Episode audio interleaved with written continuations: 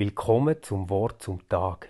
Ich bin der Stefan Jütte, Leiter vom RefLab bei der reformierten Kirche vom Kanton Zürich. Heute, wenn ihr das loset, bin ich aber nicht in Zürich, sondern in Rom, wo ich eine Ferienwoche verbringe. Das habe ich auch schon vor zwei Jahren gemacht.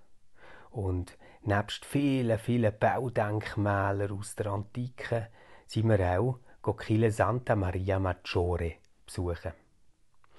Die müsst euch vorstellen, ich laufe dort rum wie ein Tourist mit Fotoapparat. Ich bin fasziniert von dem Prunk und Glanz. Und mich interessieren die Killen, weil überall hat es irgendeine Nische, wo man ein Kerzchen anzünden kann oder ein Gebet lesen oder eine Beschreibung, wie das die Killen überhaupt entstanden ist. Als ich so vorher geschaut habe, habe ich vorne im Killenschiff so ein Hallbrund gesehen mit einer Stege, die runtergeht. Und es hat ganz viele Menschen gehabt, die schon vor dieser Stege sind angestanden und als ich so runtergeschaut habe, habe ich gesehen, dass sie die nach dieser Stege alle am Knäulen sind. Das Hallbrund, habe ich nachher herausgefunden, heisst Confessio. Und die ist direkt unter dem Papstaltar, wo auch eine Reliquie ist. Mir hat natürlich Wunder genommen, was es dort zu sehen gibt, dass so viele Menschen dort herwollen. Und ich bin angestanden. Als ich die Stege hinter mir gebracht habe und Unge auch am Knäulen war, habe ich mich umgeschaut und bin fast ein bisschen verschrocken. Ich habe gesehen, ich bin der einzige Mann. Um mich herum waren nur Frauen. Wie kann ich das sein, habe ich mich gefragt. Ist es echt so, dass Frauen irgendwie religiöser sind, lieber Reliquien haben?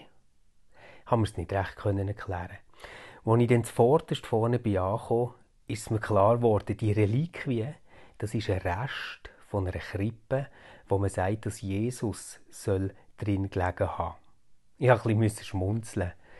Das ist ja fast ein bisschen peinlich, dass ich mich da unter die ganzen Frauen gemischt habe. Als ich mich umgedreht habe, habe ich den Papst Pius IX. als Riesenstatue gesehen, die auch knäult. Und da musste ich fast davon lachen. Gleichzeitig habe ich aber in den Gesichtern von diesen Frauen, die dort knäult sind, Hoffnung, Dank und Ergriffenheit gesehen. Und auch mir hat das irgendwie auch von einnehmen.